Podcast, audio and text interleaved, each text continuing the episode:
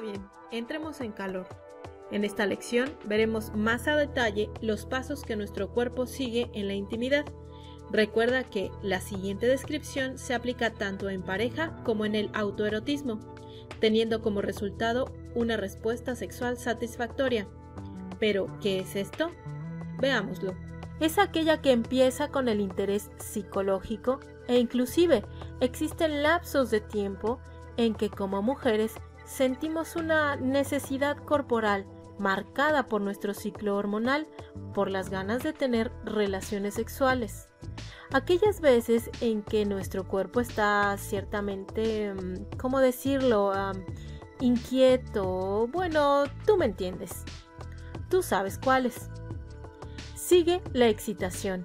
Esta puede ser visual, como cuando vemos a alguien que nos gusta, vemos alguna película erótica, la imaginación de nuestras deliciosas y más secretas fantasías sale a flote e indudablemente física, con caricias y por supuesto, el coito, refiriéndose al acto de ser penetrada y de penetrar, según sea la preferencia, culminando este acto en el fabuloso orgasmo, terminando en la etapa de resolución, esto es, donde el funcionamiento de nuestro cuerpo regresa a su estado de no excitado, teniendo un resultado satisfactorio.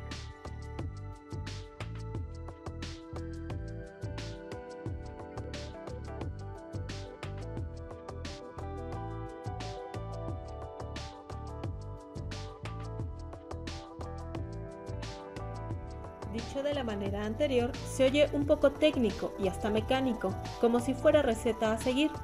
Sin embargo, ya que hemos identificado las sensaciones que provocan el ejercicio sexual, disfrutémoslas, porque de eso se trata, de abrir y desarrollar nuestro placer sexual.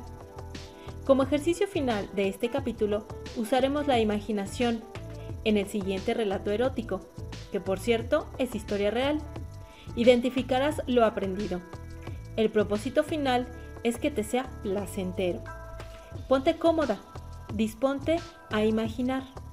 Toma el lugar de nuestra protagonista y prepárate a sentir.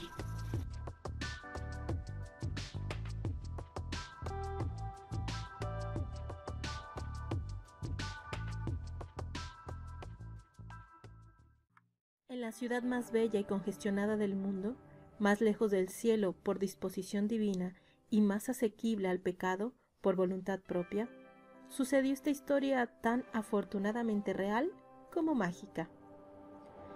Fue en el esplendor de una tarde que francamente no recuerdo cuándo lo conocí. Era enero o, abril o septiembre, ah, no importa, porque en aquel momento su presencia pasó casi inadvertida para mis sentidos, hasta otro atardecer casual en que su mirada azul me traspasó la conciencia con las palabras más lúcidas y desgarradoras que un ser humano podría decir en una tarde de lluvia. Me dijo, Sabines es un dios, ¿no crees? Absorta por la iluminación del aforismo, sin habla, ante la implacable belleza de su voz y de su sonrisa, solo tuve la certeza de que sin saberlo todavía, cada poro, célula, neurona, tejido, órgano y sistema de mi ser le amarían eternamente, aunque me condenara a vivir por siempre en el exquisito infierno de su corazón afable. Una mañana fría, estando yo enferma, me vino a saludar asomando su silueta por la rendija de la puerta, como pidiendo primaveras en invierno con esa expresión de ternura y ansiedad en el rostro que solo tienen las personas que son amadas tan profundamente que cada gesto suyo es una fiesta patronal. Mientras tomaba mi mano en la imaginación y acariciaba mi corazón en la memoria, me habló de la angustia e impotencia que produce el trabajo no efectuado, de la alegría de los niños en la calle a pesar del estómago vacío, del poema que escribió la noche que durmió en el campo por primera vez, de sus sueños más descabellados e inocentes acerca de cambiar el mundo, de su búsqueda desesperada por conjuntar los motivos de ser un poco más bueno cada día en una sola visión. Debo señalar que, a diferencia de mis hermanas, No fui consciente del paso del tiempo hasta que, ya para irse, entre miradas y suspiros tenues, me pidió lo más extraño que alguien me había solicitado en una despedida.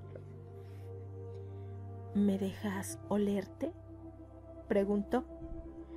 Yo, con una sonrisa convaleciente y ganas indómitas de comerme su vientre, acepté. Desde entonces me perdí en su olfato y he vivido feliz en el cautiverio de su cuerpo.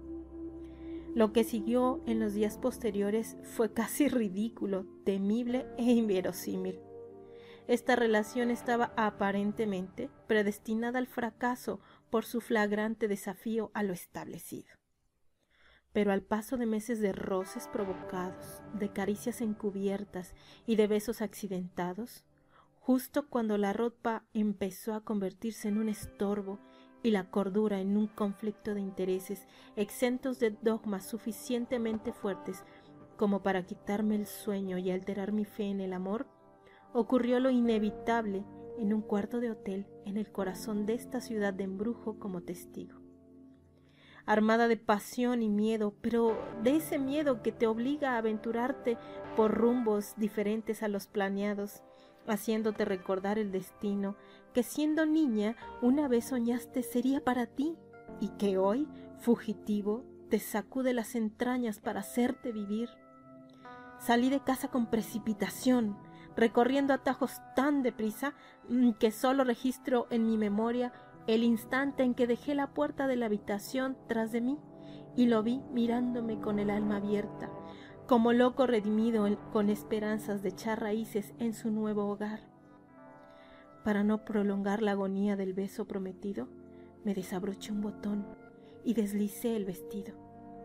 Era la primera vez que sentía el calor de un cuerpo desnudo, la tibieza de un sexo palpitante, la humedad de mi propio cuerpo envuelto en llamas por sus labios y sus manos, el fascinante olor agridulce de un sexo compartido, el embriagante sabor a sudor y saliva en la boca.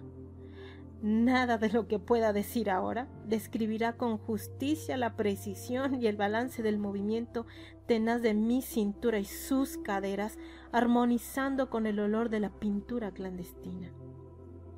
Las palabras más elocuentes no alcanzarían para justificar la hermosa transformación de su mirada de por sí tácita en un ave no bastará toda la vida para agradecer el placer concedido a mi existencia errante. De pronto, el sol, el sol que espiaba por la ventana, se paralizó cuando nos vio explorar en una danza feliz y desenfrenada de contorsiones delirantes y gemidos sublimes e indescriptibles que sofocaron la tristeza de vidas pasadas ya corrompidas por la nostalgia. Ah, Así fue toda la tarde. Toda la tarde perfeccionando habilidades recién adquiridas por puritito amor al arte. Ah, hasta quedar exhausta y translúcida de tanta ternura apasionada. A las ocho en punto llegué al convento satisfecha, a tiempo para la cena y con una sonrisa que despertó la curiosidad de las demás.